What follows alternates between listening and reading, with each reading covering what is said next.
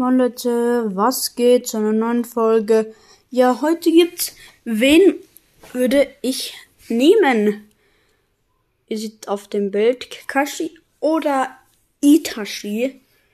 Ich glaube, wenn man Podcast schon ein bisschen länger verfolgt, ähm, weiß es, und zwar Itachi, ja.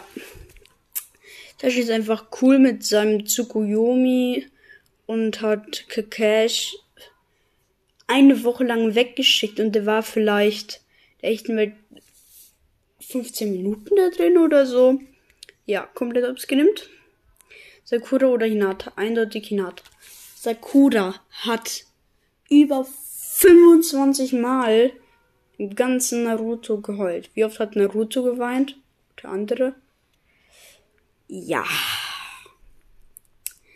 Das gibt eine 6 Nuss. Hinata mit dem Byakugan. Einfach nur krass. Naruto oder Sasuke? Ich nehme eindeutig Naruto. Naruto ist der Hokage und finde ich einfach besser als Sasuke. Ja, ich finde ihn einfach cooler und besser. Ja, das war's auch mit der Folge. Haut rein und ciao, ciao.